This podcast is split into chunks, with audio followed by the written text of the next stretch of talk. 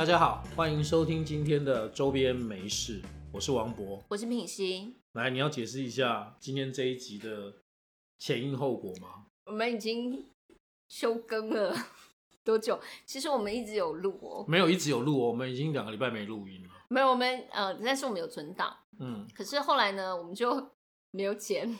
我们我们先把那个怎么讲，就是现实的因素先讲一下哈。我的的确年底的时候是比较忙一点，高教产业在年底的时候都比较忙，都要结案，对，疯狂的结案啊，你是要赶研讨会的文章嘛，对不对？对，所以我们就没有办法剪，但是我们还是有录音。结果呢，可是我们之前又因为冬季疲劳，所以我们又两个礼拜没有录音了。什么那个疲劳是怎么来的？你觉得？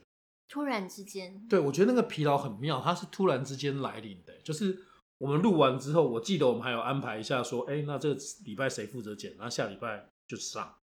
但突然就没有人剪，然后以前我们如果有人没剪，就是下里就应该要上，但是我们突然之间有一种默会，就说啊，我知道剪不下去，也没有催，大概就到此为止了。我没有追他，他也没有催我，哎、我觉得这很像那种默默分手。我就想说，嗯，你可能很倦怠吧。我的确是有一点点倦怠。冬季的忧郁、季节性的情绪，讲到了我们的中年危机。嗯嗯嗯，忧郁的冬季，还会听到现在外面稀稀疏疏的在下着冬雨的声音。嗯嗯嗯。然后我们在冬天的时候就会特别的疲劳。对，你有感受到？我不知道是因为年纪的关系还是季节的关系。那其实，在医学上呢，就有在讲说冬季忧郁症。冬季嗯忧郁症是什么？因为光照的时间变短了，然后我们的褪黑激素就出现了，然后让我们感觉非常想睡，然后血清素呢也降低了，整个人的活动力就变低了，维生素 D 的那个阳光的吸收整个也变少，的确是会让人觉得哇，非常的活动力大减。是一种季节性的冬雨，让我们觉得嗯非常的寒冷，所以我们又又有另外一种为了抵抗冬季忧郁而来的什么？冬季肥，长膘长膘，就是各种的冬令进补。火锅。嗯，对你就会很需要在寒冷的冬天去寻找一些温暖的意象。秋天就是一个说来就来的季节，有一天就突然变冷了，然后这个变冷就会带着一点淡淡的忧郁，可能是我某一次失恋的时候是秋天，所以我每次迈入秋天的时候，你不是说要抛弃人了吗？你这，你是让别人进入冬天吗？你 可是就是有一些感情上的经验的那种失落是在秋天发生的，哦所以的确是会觉得比较比较抑郁一点。我觉得我比较没有这种季节性的忧郁。我觉得我现在这个忧郁跟年纪比较有关系，四十多岁以后的忧郁史。可是这种冬季忧郁或是秋季而来的这种季节性忧郁，女性是男性的四倍，哦，的确是会有女性特别容易受到一些季节性的影响，而引发了嗯一些情绪上面的障碍跟困扰，然后会比较退缩。我是之前有听过一个研究，就是美国在那个几个大节日之前，自杀率都会比较高。你有听过这个研究吗？有有有就是因为在大节日来临的时候，家家户户都在团圆嘛。那如果说你没有地方可以回去，或是跟家里的关系比较不好的话，你可能会觉得说自己是一个人，所以那时候你会觉得特别孤单寂寞。那通常这种大节日都是在冬天，感恩节、圣诞诞节、新年，就会在这个时间，你特别的觉得自己缺乏了社会性的支持，然后这个社会家庭之类的啊、不需要。所以你看，这跟这跟季节那个也是重重叠嘛，overlap，就他们都在冬天嘛，所以你冬天会觉得特别难熬。嗯冬天的日照长度已经不到全天的三分之一了。你要有这种生理性的解释，你是不是有这种被说服的感觉？因为这件事情一开始他会特别倾向于去阐述说女性特别容易去受到情绪性的干扰，但是这一种解读对我来说就是说，我跟你讲哦，这是有科学证明的哦，不是我们女性歇斯底里哦，不是我们女性情绪化没有，哦。他是用他是用科学化的角度跟你说，你歇斯底里，这样你也爽。所以你过去就不会受到这个困扰。我很少受到季节性的，因为我是一个喜欢冬天的人。因为夏天的时候我会很肮脏，但我不知道是不是有一个错觉，你有没有觉得近几年的夏天没有以前那么热？但我自己在分析这件事的原因，是因为现在是一个上班族，所以很热的时候，基本上你都在办公大楼里面，但是你年轻的时候，你是在外面乱跑的，所以你会觉得很热。所以我一直有一个错觉，说台湾的夏天是不是有没那么热的倾向？但这个是应该是一个错觉啊是一个错，因为你不用在外面做体力活了，对，也是也是，我没有资格说这种话。全球都在告诉你说温度升高了，嗯气候差异变大了。你这种季节性的忧郁都会在冬天发生。可是呢，又因为我搬到了一个你那边很冷吧？温泉的地方，嗯，然后连水锅盖都会冒出蒸腾的热气的地方，嗯，冬天突然之间一下子变得很幸福。可是我，所以我自从搬到北投之后，我就开始喜欢冬天，就觉哦得一回家就好开心啊，好温暖，觉得自己好幸福。我们要讲的是，在这种冬季当中呢，台湾的北部迎向了东北季风。东北季风从哪里来呢？越过阳明山，然后吹到北头，所以我们都说全台的最低温会出现在哪里？淡水因为它是河口。哦，那我们是迎风面，所以北头就会特别的湿，特别的冷。但是它又因为有温泉，反而是在那种地域性会给人一种幸福感。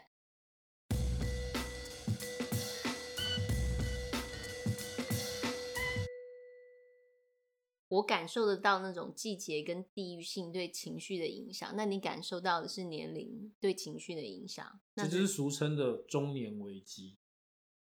但我以前都以为中年危机是事业有成的人才会有，我以前一直以为中年危机它是一个跟你没关的东西吗？就是一个戏剧 性的场景，就是哦，他遇到中年危机了，特别是男性，哦借口跟女性的更年期是一样的。对哦哦，但是你知道有一个科学研究是证明真的有中年危机的。美国达特茅斯大学有个教授叫 Blanche Flower，他二零二零年的时候发表一个研究，说人一生的幸福感是呈现 U 型分布的，最快乐的时候是你的童年，之后随着年龄增长，烦恼越来越多，人对生活的满意度会越来越低。那忧郁感在四十七到四十九岁这一段期间是最高的，也就是你对生活的满意度是最低的，直到五十岁以后才会慢慢的开始触底反弹。他说的那种 U 型幸福感 U 型，所以那个 U 的谷底就是在四十七到四十九岁的时候对，会触底。等于是有一个对中年危危机的科学研究啊，因为它这个 Blanche Flower 这个研究是横跨全球一百三十二个国家的，它控制了各个变相以后，请受试者评估自己对自己生活的满意度，那就会得到这个结果。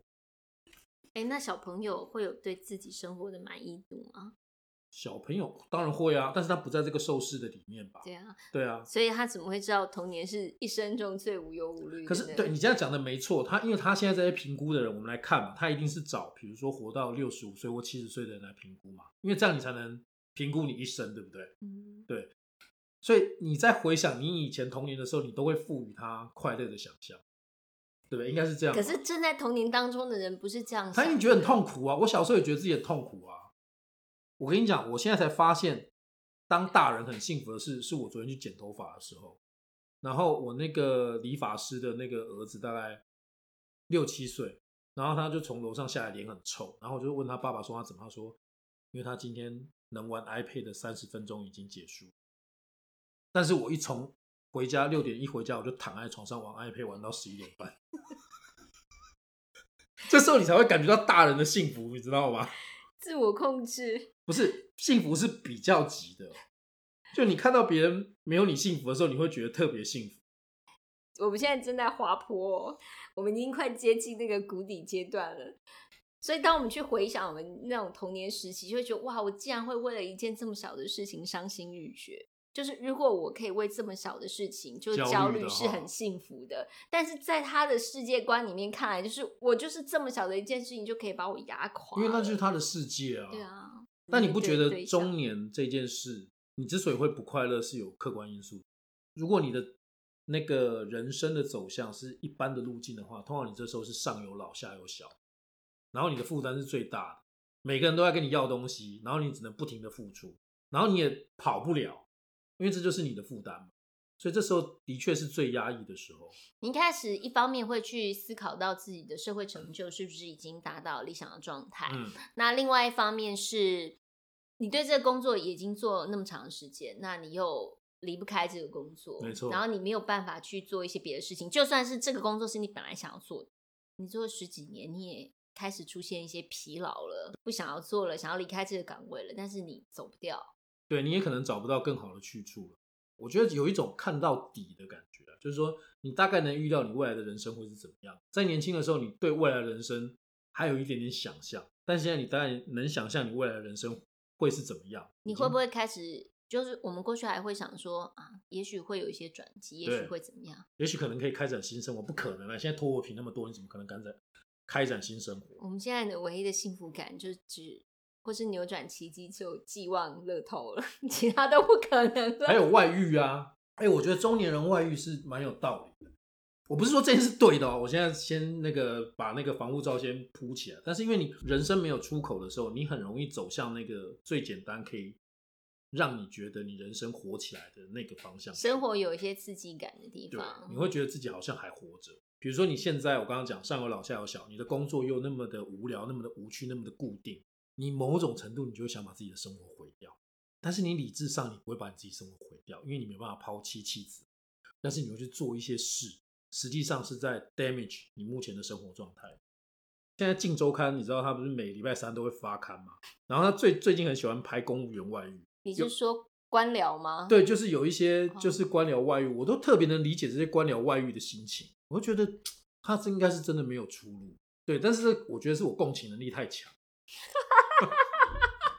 因为当你人生找不到出口的时候，你又很想逃的时候，你这时候就会，你知道吗？就是会有另外一个行为模式出现，把你原本的生活状态破坏掉。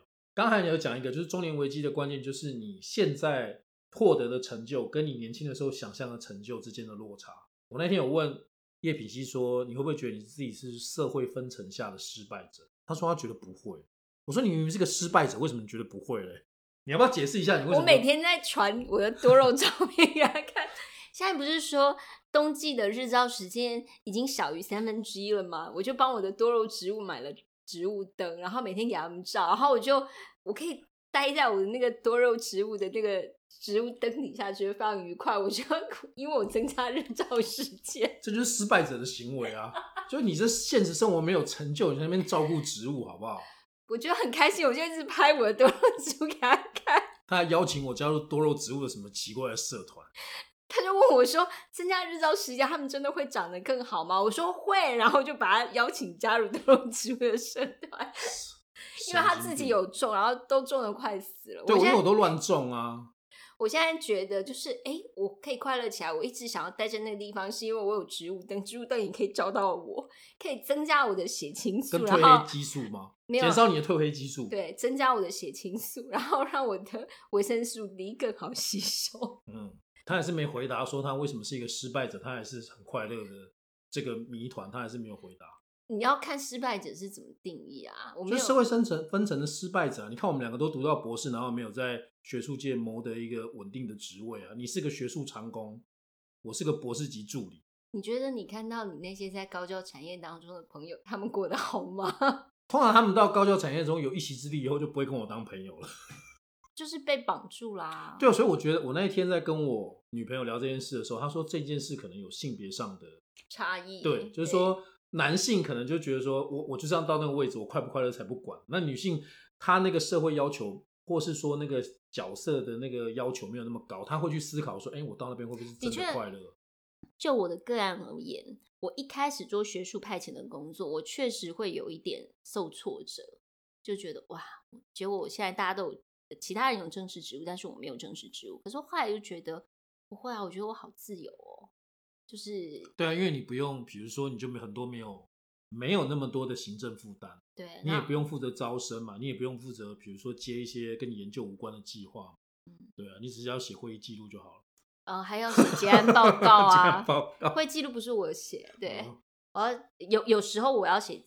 比较重要的会议我必须要写，然后结案报告，然后在我们现在也都线上作业了嘛，然后就是线上的专案，然后开给研究助理要做什么，然后其他的工作时间就都非常的弹性，嗯嗯嗯，然后其实收入差异并不大，可是你没有位置，可是没有位置这件事情对女性大多数的女性来讲不构成一个问题。我觉得要把大多数收了，对某些女性来讲，可可能不是大多数，因为可能真的有人是需要位置。嗯，对啊，但我必须说，就比例上面来讲，我自己的感觉是，男性对位置的要求会比女性高很嗯，对。你有一个社会上面的压力，就是嗯你虽然钱赚够了，但是你没有那个 title。有时候那个那个 title 还比那个钱重要，我觉得啦，因为 title 出去是大家都看得见的嘛，但是你的收入其实大家不一定看得见。那你自己呢？我自己的话，我就跟你讲，我们刚刚讲说，中年危机或中年失落感的来源来自于你对现实，你应该说你现实的成就跟你自己想象中，你年轻时候想象中那个成就之间的落差嘛。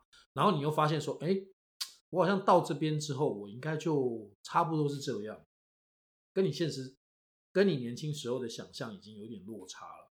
对我觉得这个是可能每个中年，啊。步入中年的人都必须面对的问题。像最近你有看《同学麦纳斯》吗？哦，没有《大佛普拉斯》好看，但可以看一下。它里面有讲四个中年人的故事。然后里面我觉得他一个很有趣的对话，就是有一个角色就跟他说，因为他们四个是高中同学，都要步入中年。然后其中有一个人获得了一次绝佳的发展，可以推，可以让他就是怎么讲？突破他原本那个社会阶层，往上再迈进一步，然后他就跟他朋友讲说：“我觉得我人生就差这一步。”然后他那个同学就跟他说：“到我们这个年纪，谁的人生不是只差一步？你不觉得吗？就是说，你现在跟你想象中的那些朋友，他们可能有位置，但是你跟他们的落差，可能就是差那一步，跟你实力没有那么完全相关的那一步了。对，然后这就把你们人生就分开了，对不对？那你怎么？地友，你怎么处理这件事？有些人在我那个年代，我看过很多啊、呃，比我年纪大的那些老师们，我觉得他们就是很严重的那个叫什么怀才不遇，就觉得自己是有真材实料的人，但是他没有获得他社会上相应的报酬。有些人会走向这个，然后就会变成很讨人厌的中年人，就会开始愤世嫉俗。然后你要变成愤世嫉俗的我中年不会，我不会，我不会这样。但我的，因为我觉得所社会分层就是一个客观的过程，你必须去接受这个过程的结果。对我没有变成愤世嫉俗，但我只是想说，我可以理解说为什么有人变成那样。你一直以来都愤世嫉俗，只啊是你没有被、你没有变酸而已。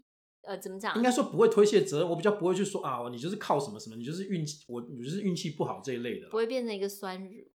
嗯，对，不要避免自要避免自己变成一个我觉得那样的人很讨抱怨世界的人。那个人很很讨人厌，而且他不会快乐。像我刚刚讲那个中年危机，或到我们刚刚讲那个四十七到四十九这一段人生低谷啊，我的确有些朋友已经开始经历了。对，就是他们跟我说，我有一些朋友是说，他有时候开车开一开就会哭起来，没有理由的。男性吗？女性，女性，嗯，男性之间不太会交流这种东西。哦，是是是是，他哭起来他也不会告诉你。对对对，对，而且男性通常就会有更直接的发泄管道，比如说去喝酒。开比如说快车上酒家这一类的这种。还有一种，你有没有发现很多电影都喜欢演说人到中年的时候回到年轻的时候，然后重新再活过一次，对不对？有很多电影，这接接下来十年大概会还会有无数部，这就是你一定会经历，因为每个人到这个年纪的时候都会想说，哎，我年轻的时候我要是做了一些什么什么的话，我现在可能就不太一样。跟回到未来就是两种不同的那个、哦时空线对时时空观嘛。现在是多元宇宙嘛，就是已经发生的已经发生了，你没有办法改变已经发生的事，所以你回到你的十七岁，那个十七岁跟你的十七岁是不是同一个时间线？你是改变现在正在十七岁的那个你的时间段，跟你现在的你没有关系。我们现在假设好了，就是说你现在回到十七岁的那个你，就是你的十七岁，他做任何事都会改变你现在你的状态。那你你可以跟他讲一句话，你只能跟他讲一句话，你会希望跟他讲什么？想到都只有好好跟妈妈相处。你觉得他听得懂吗？嗯，对他可能听不懂。我如果回到十七岁，跟我那时候的我，我会讲说，赶快去买台积电，对，因为这句话他他听得懂这句话，你跟他讲说，赶快去买台积电，这句话是他听得懂的。你跟他交代任何抽象的事，他都听不懂，懂我意思吧？比如说，你要好好珍惜跟你妈妈之间的感情，然后 follow your heart，他都听不懂啦。你一定要一个非常明确的指示，对，对啊，你只能跟他讲这个啊。我在看《回到未来》的时候，小朋友又跟我一次看了三集的《回到未来》，我就还一直跟他们讲说：“你看，他就是勇敢的抵抗他了，所以他们以后的人生都不一样了。他们家变有钱了，然后那个坏蛋不能够再欺负他们家，所以我们就要勇敢起来。”烂烂结论，充满了那种教化的意义。最好小孩子会听得懂。就是这个时候的你做任何的决定，都会改变未来的你的命运。到中年的时候，你就在想说，你生命的某个时间段，是不是你只要做了一点点不同的选择，你人生就会不一样？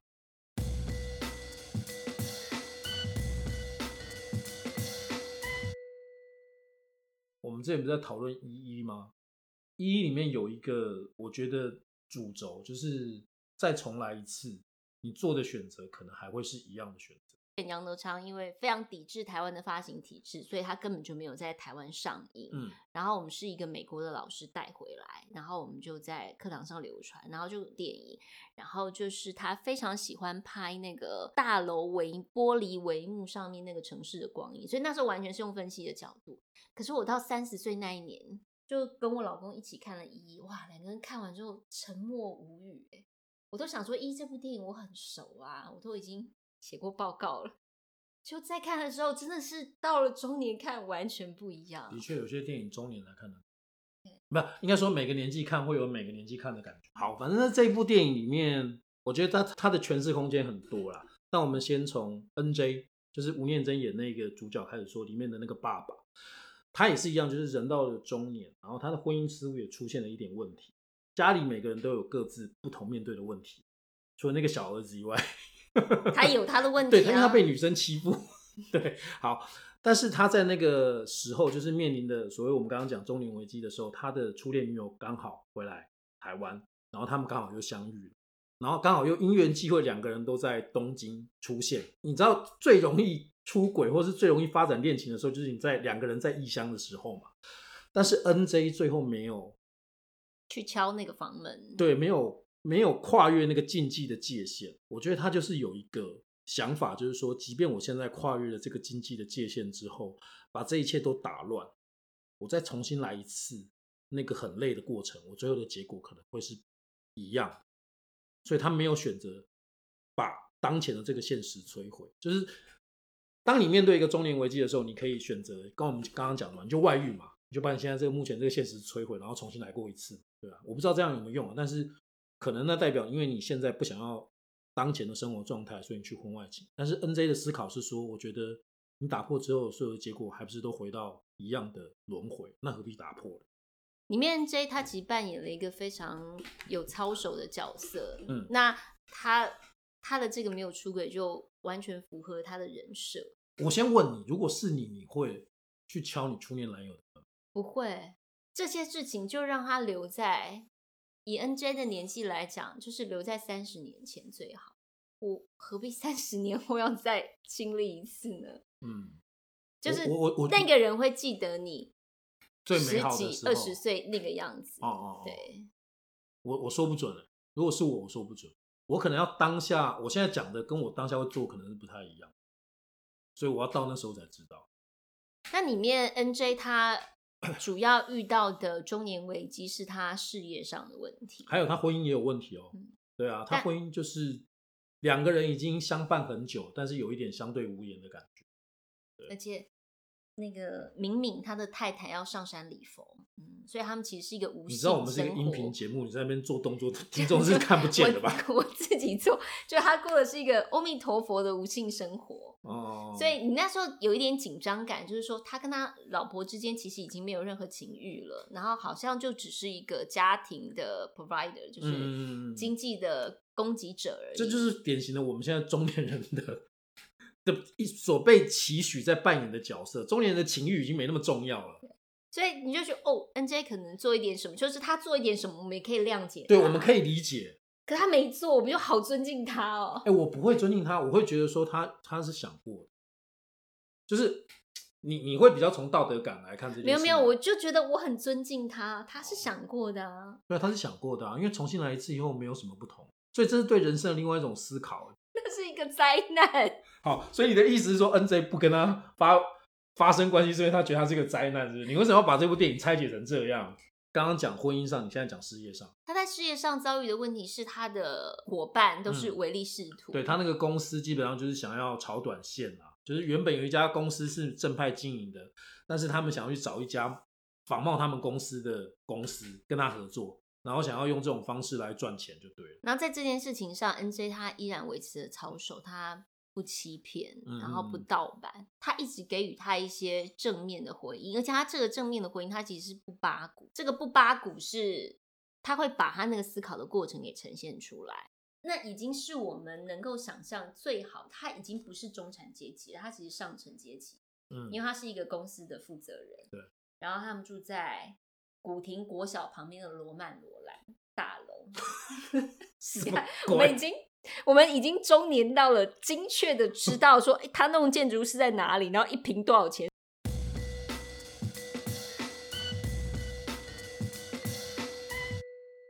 那你觉得，如如果万一发生中年危机，我们又不想要婚外情，我们有什么解决的方案？有两个，这么明确，你我没想到会是这个答案，一个是吃香蕉皮，什么东西这是？中医推荐的，中医说可以吃香蕉皮，因你为你知道现在有一大堆人不信中医吗？我说中国啊，台湾是信中医的。那还有焦黄素，就是大家可以 Google 一下，吃香蕉皮对稳定情绪有非常大的作用。我又会把香蕉皮都留给你。我每吃一根香蕉，我就把香蕉皮冻起来，一个礼拜给你一次。还有一个上健身房，我跟你讲，好，你说上健身房，你你现在有上健身房吗？我现在有上健身房。你你的目的是什么？我因为我曾经那个膝盖韧带全断，所以我没有办法正常的运动，所以我需要一些就是专业的指示我啊、因为你要动训练附近的肌肉嘛，这对样你韧带会比较那个负担会少一点。结果呢，我一去做有氧运动，我一开始好开心哦，然后就一天做两个有氧运动，然后做了三天。什么有氧？就是各种啊，踏阶运动啊，可是那又不会长肌肉拉提斯啊，可是你会伸展身体嘛？可是主要是要练肌肉啊。没有对，所以我应该主要是要对你去这个人又做了一件很奇怪的事，但是我就去做很快乐的有氧运动呢，哦于是我就又撕裂伤了，白痴。我就又回去找我的物理治疗师，然后以及就是找健身教练，好好的教我怎么做运动。你为了跟你的物理治疗师重逢，还把自己弄伤哎、对对，很努力耶把自己的韧带在撕裂好，所以你伤现在找的教练的感想是什么？一开始我找那教练，我还有特别跟他说，不要叫我阿姨，没有，不要叫我姐姐，他叫你姐姐吗？对啊，他只叫我姐姐，姐姐，我们来做一个什么动作？姐姐，我们怎么样？我说哦，不要叫我姐姐，你可以叫我名字就好了。哎、我觉得称呼这个的确是会提醒你到了某一个年龄段。对我现在出出去都被人家叫大哥，我再也不能叫别人阿姨了，我要提醒我自己，我再也不能叫别人阿姨了你。真的很没礼貌。我跟你讲，我过了三十五岁以后，我就没有叫过别人阿姨，我都是叫姐姐 或大姐。对，不管几岁，看起来就是我妈的年纪，我都是叫大姐。这是已经是健身房的那个一套。我觉得年轻人不会 sense 到说他叫一个四十多岁的人大哥或大姐，那个人听起来会很不爽，除非他自己到了这个年纪。我觉得上健身房对中年男人来说也是非常重要的一件事。我看到里面有几个男生真的练得好壮，是中年男人吗？中年男人。因为中年男人的就是那个叫什么性能量无处发泄，你知道吗？因为他们目前的婚姻状态的性生活可能也是一滩死水，所以他们只能不断的练练身体之类的。的确是因为我觉得中年像我也是每个礼拜固定至少会上一次健身房，但是明显的感觉到体力真的下滑了。就以前推完之后可以推比较多组，现在说让我缓一缓，不会，因为我本来会爬山，但是我现在因为受伤了，所以没有办法爬山。然后我就去学潜水。这也是你应对中年焦虑的一件事。是的，我可以潜到十五米呢，你知道没有潜水人跟没有潜水人讲这件事，他不能 sense 到说十五哦，而且是自由潜水，可以潜到十五米哦。小孩女可以潜多少？小孩女哦，应该可以潜到二十吧。重点是他们可以待多久？我去潜水的时候，我们都会穿着那个长的水母衣，然后现在也流行自由潜水，就会有一些比妹啊，然后在比妹是什么？就是穿比着基尼妹，基简称比妹。Sorry，我出现了一个非常性别蔑视。你是因为那边的那个说法是这种说法吗？对，然后就会看到下海，但是下海呢，如果你再上来的时候呢，你身上你不是穿水母衣的，你就会刮的全身都是。然后我们这些欧巴桑阿姨们就说啊，就看着他等一下伤痕累累的上来，就很开心。所以他们真的有伤痕累累吗？对呀、一定会伤痕累累的、啊。哦，为什么会伤痕累？是因为他们进去珊瑚礁里面吗？没有，他不用进去珊瑚礁里面，他上礁岩。我们北部的礁岩，它上面就是哦哦哦礁岩，所以至少脚一定会割伤，就对，一定会一定会割伤。我们刚刚讲那个应对中年危机的方式，因为体能下滑，所以他会开始想要锻炼自己的身体，而且以赢过年轻人为傲。你知道吗？就是说，我比年轻人举得更重，代表我很年轻。所以你会发现很多中年人开始跑三铁、马拉松，因为他们会很想要证明自己还年轻。的确啦，而且最近不是有一篇文章在 PTT 上面，大家那边传，你说老人要运动那个肌少症那个，没有，我我的意思是说，健身或是长肌肉很重要，但是中年人去做这件事是特别有想要扭转那个老化过程的那个企图在里面。他有学习一些新的东西。哦，对，我跟你讲，我也很怕中年失业，所以你知道我最近也很迷一种 YouTube，就是钓鱼 YouTuber。就是他到各处去钓鱼，然后我女朋友就说：“你为什么最近都在看这个？”我就说：“如果我失业的话，我可能可以去钓鱼，至少要懂一次。”你会钓鱼吗？不会啊，完全不会。我生命中没有过钓竿，但我现在就是不停的在看钓鱼 YouTube。你到中年以后呢，你就会出现一些比较奇怪的行为，不停的健身，就是会开始设想一个自己以后可能会面对的危机，然后去。找一个 solution，这样钓鱼 YouTube 是一种对于生存方式的想象。哦，还有一个朋友去学重击，男生就去学重击。跟你讲，真的就会发展这种有的没有的。还有人是去什么登那种很高的山，人到中年，我老公，他还逼小孩子跟他去登，他到底是怎样？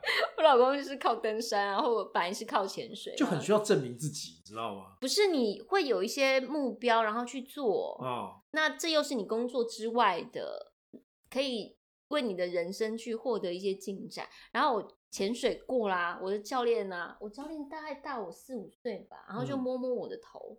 他想干嘛？我觉得好感动哦！我想哇，我四十岁以来就再也没有人说不错，做的很好嘞。